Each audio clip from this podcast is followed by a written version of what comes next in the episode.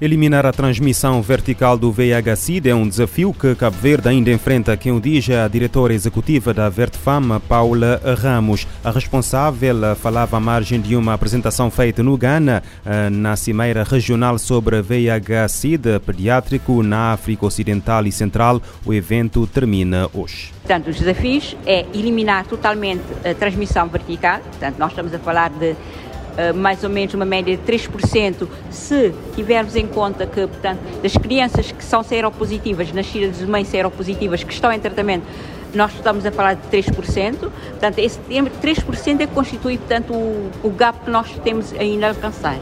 A nível geral, a taxa de prevalência do VIH é de 0,6%. O contexto atual é que nós estamos com uma taxa de prevalência a nível geral de 0,6%, em contexto do VIH pediátrico, nós estamos a falar, portanto, de crianças, adolescentes, mães lactantes e, e, e, a transmissão vertical está no centro.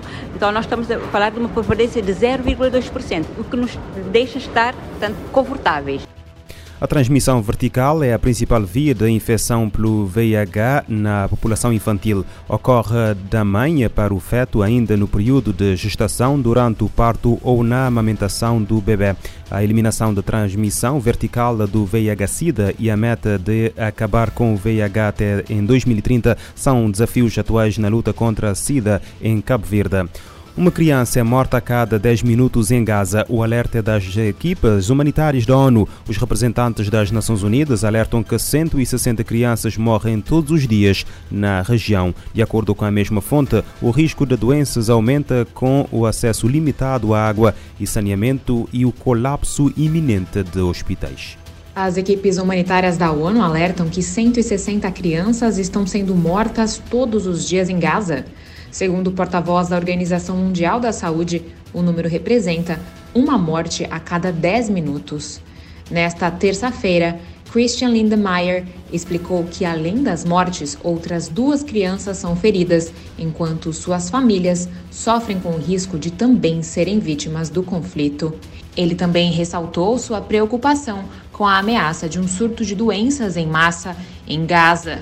O porta-voz do Fundo da ONU para a Infância alertou que, se os jovens continuarem tendo acesso restrito à água e saneamento na área, o número de vítimas deve aumentar.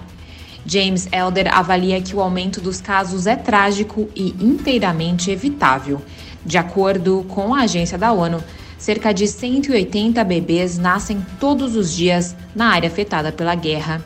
Mais de 20 deles precisam de cuidados especiais, assim como os bebês do Hospital Al-Shifa, na cidade de Gaza.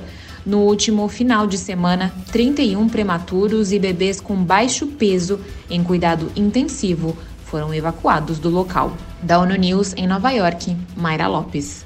Os bombardeamentos aéreos das forças israelitas, eh, que já duram eh, seis semanas, acontecem como resposta aos ataques do Hamas a 7 de outubro no sul de Israel, que causaram 1.200 mortos e cerca de 240 reféns. Entretanto, o governo israelita aceitou na terça-feira o acordo com o Hamas para uma trégua de quatro dias. A pausa prevê a libertação de reféns na faixa de Gaza em troca da libertação de prisioneiros palestinianos.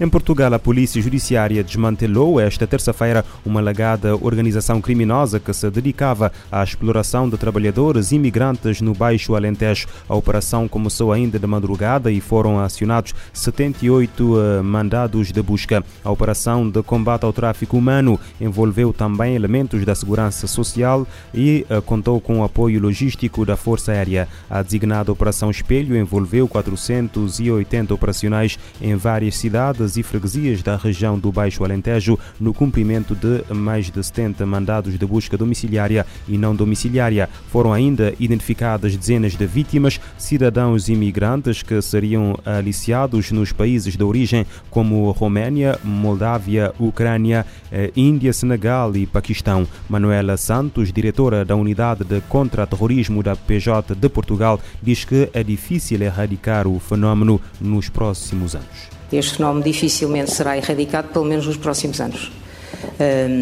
porque realmente há, um, há uma oferta, há uma procura Uh, e, e, portanto, quando o negócio acaba por, por render, as pessoas não o abandonam. E, portanto, este é um negócio que rende muitos e muitos milhares às pessoas que exploram estes, estes cidadãos estrangeiros. Os suspeitos, homens e mulheres, integram uma estrutura criminosa dedicada à exploração do trabalho de cidadãos imigrantes. Estão fortemente indiciados pela prática de crimes da associação criminosa de tráfico de pessoas, de auxílio à imigração ilegal, de angariação de mão de obra ilegal, de extorsão, eh, de branqueamento de capitais, fraude fiscal, ofensas à integridade física, posse de arma de fogo e falsificação de documentos.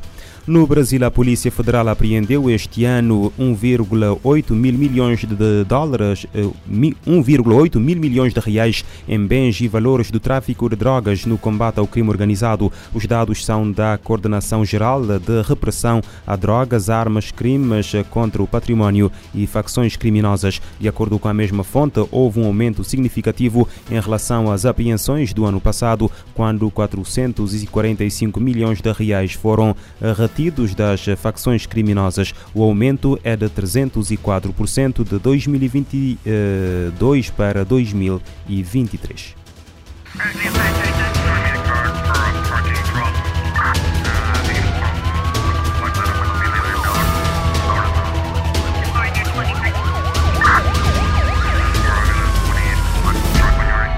Pode ouvir e subscrever este programa em radiomorabeza.cv, no Spotify, Apple Podcasts, Amazon Music, Deezer e em todas as principais plataformas de podcast.